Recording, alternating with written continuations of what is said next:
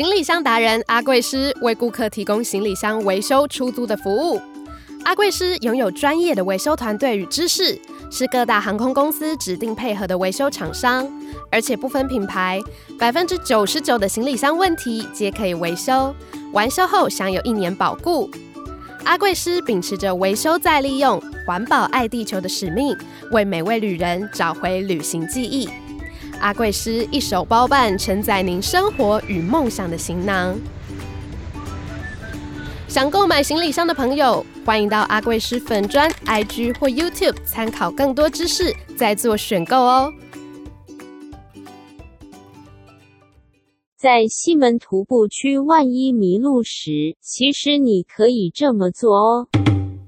真正的西门你就三三条嘛，峨眉、汉中、武昌嘛。黄绿红三个颜色，啊，我们那个灯杆上面都有编号，那就是要给观光客说，万一你迷路的话，你说哦，我在那个红色灯杆几号，这样就找得到。因为西门町你东西都摆的，那个柱子都看不到，那个门牌都被遮住嘛，因为生意他们就一直站，啊，根本看不到门牌啊，所以我们就以灯柱为标准。而西门徒步区缺乏公共厕所的问题，未来也渴望获得改善。因为西门町，你说要做什么？现在是厕所最重要。厕所如果做好的话，至少看起来就比较 OK 啊。计程车司机给我讲了一个不是笑话，真实的事情。他说，Starbucks 有人在那边洗内裤。啊，我说啊，那我说那个就是流浪汉嘛。他说不是，观光客。所以一定要做很多厕所，哎，我们厕所还研究到多细，你那个那个瓷砖呐，哦，地砖一定要用雾面，你才不会春光外泄。你不能用用那个，有些会反光嘛，哦，然后你这个缝要越密越好，才会有水。科比讲的对嘛？他说什么叫干净？他说你要干才会净，你就湿打来打去嘛，哎，你为什么会湿？我们每次洗完手。那个纸巾在旁边嘛，你洗完过了是不是就滴了？所以以后我们纸巾一定要坐在前面，就直接可以拉。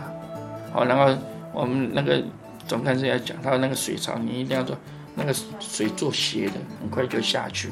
可以的话，我们也要用音乐啊，哦，冷气都要用，然后要收钱。对啊，所以对啊，不是你要做，不是五星级，要做到六星级，啊。他要收钱，对，我们要收十块，收钱实在不会赚钱。那个最主要就是说防止那个流浪汉进来，因为你不能说你流浪汉不能进去，他进去可以乱搞啊。另外，由于来西门町的观光客外地人非常多，所以也衍生出一些奇特的现象，像是贩卖爱心笔、乱丢烟蒂等等。卖那爱心笔的，他第一句话问你：你哪里来的？他都找外国的啊，啊然后他们都。都骗人家说啊，我们是那个大学生呐，啊，我们没有钱缴学费啊，我们就这东西是我们设计的，啊，帮忙买一下，啊，我们啊要缴学费。那个新加坡的呢，还给我们那个店家讲说，哦，你们台湾的大学生真的很可怜，学费都缴不出来。然后你买了他，他还不找你钱呢，啊，他们有一套。现在来西门町要丢烟蒂最多哪国人？你知道？被抓了。你猜哪国？新加坡，对，新加坡。为什么？新加坡他们不能随便。哎，结果要抓，然后你哪国人？他说啊，你不要给我开单，我明天就要回去了。就说哪国？新加坡。就说你新加坡敢抽烟？他说对呀、啊。他说你出国就是要做一些国内不能做的事情。就这样。Next。在后街兴盛的涂鸦风气，Jimmy 告诉我们，涂鸦这件事，并不是画的越多就越厉害，知道自己有几两重，懂得尊重才是最重要的。但是很多年轻人觉得，你看我到处签名签名签，我到处破坏，我就是 king。可是他没有想过，他只是最初级而已，他还没有去做到，人家已经屌到一幅作品可以卖几百万几千万了。路汉路上喷一个东西，国家还会把它封起来、包起来，不让别人破坏。那他有资格讲这句话，不管你涂鸦还是街舞任何东西，你要懂得尊重。就 peace，你不能在上面签名什么，因为人家花了八个小时，你做个签名，你不能破坏别人的作品。那现在年轻人已经没有没有这种伦理跟道德观念在，很像我之前在骂一些饶舌歌手，就是你唱歌觉得自己唱了自己多有钱，唱到自己多 gangster。我很喜欢热狗，因为热狗他表演他上台之前下来之后完全不同一个人。到现在，我认为他到现在，我看二十年左右，他就说过，我上台是种态度，下来是生活。但是有太多的饶舌歌手或者涂鸦的人都觉得很像我去 take take，我就是 gangster，我就是很屌。那事实上遇到问题的时候，这些人其实根本就什么都不是。所以人一辈子若能做好一件事，就功德无量了。像是 Colasa 能够一直坚持创作，真的超厉害的。其实真的蛮辛苦的，因为像可乐，他这辈子应该只有两个工作，做过两次工作而已。什么工作？他没有没有去应征工作跟上班过。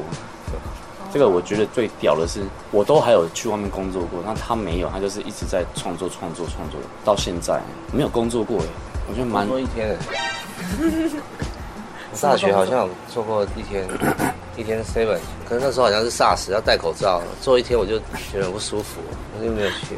那玩艺术真的我觉得很辛苦，像他就是可以撑到这样，我真的觉得他超屌。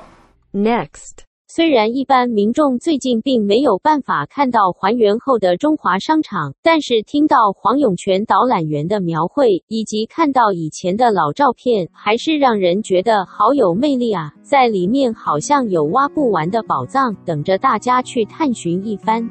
它跟西门町整个是结合在一起的，而且你看它总共有八百一十摊呢，他们好像除了那个棺材没卖，什么都有，里面真的是一个寻宝，什么都有，什么东西都可以买得到。那更早是叫做委托行，就是所谓的舶来品店。他们通常都是去基隆，因为基隆那边有船，美国人或者什么人，他们有时候会拿一些货寄给基隆的那个那个委托行卖。啊，所以我们西门町就有一些委托行老板跟基隆是有连带关系的。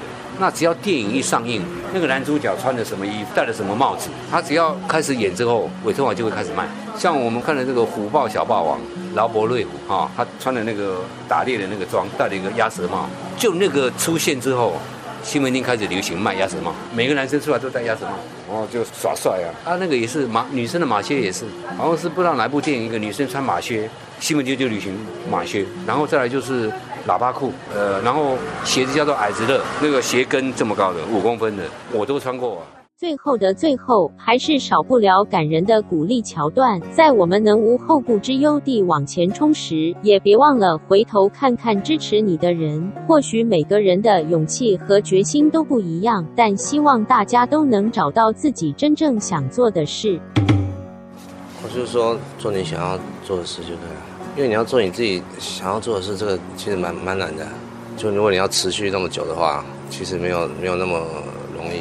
可能还是要需要很大的的决心才能去做这个东西吧。但是我真的觉得这一块你要当饭吃，要撑得过，而且我觉得要给自己一个时间呐，不然说实在的，你的女朋友或是你的家人也没有办法陪你那么久。所以自己我觉得本身坚持度要有以外，然后还要有很好的伙伴们可以互相协助跟扶持，我觉得这个很重要。因为现在有很多的团队都是分分合合，因为他有一点利益之后就会拆伙。大家都想赚钱，所以我觉得如果要做这一块，我真的觉得要找到对的人，然后可以互相扶持彼此，他才有办法做长久。我是 Recorder 小路，万华西门町的声音花絮就在此画下句点咯。喜欢我们的节目，别忘了按下订阅或追踪，才不会错过每一集精彩的内容咯。我们下次见，拜夫。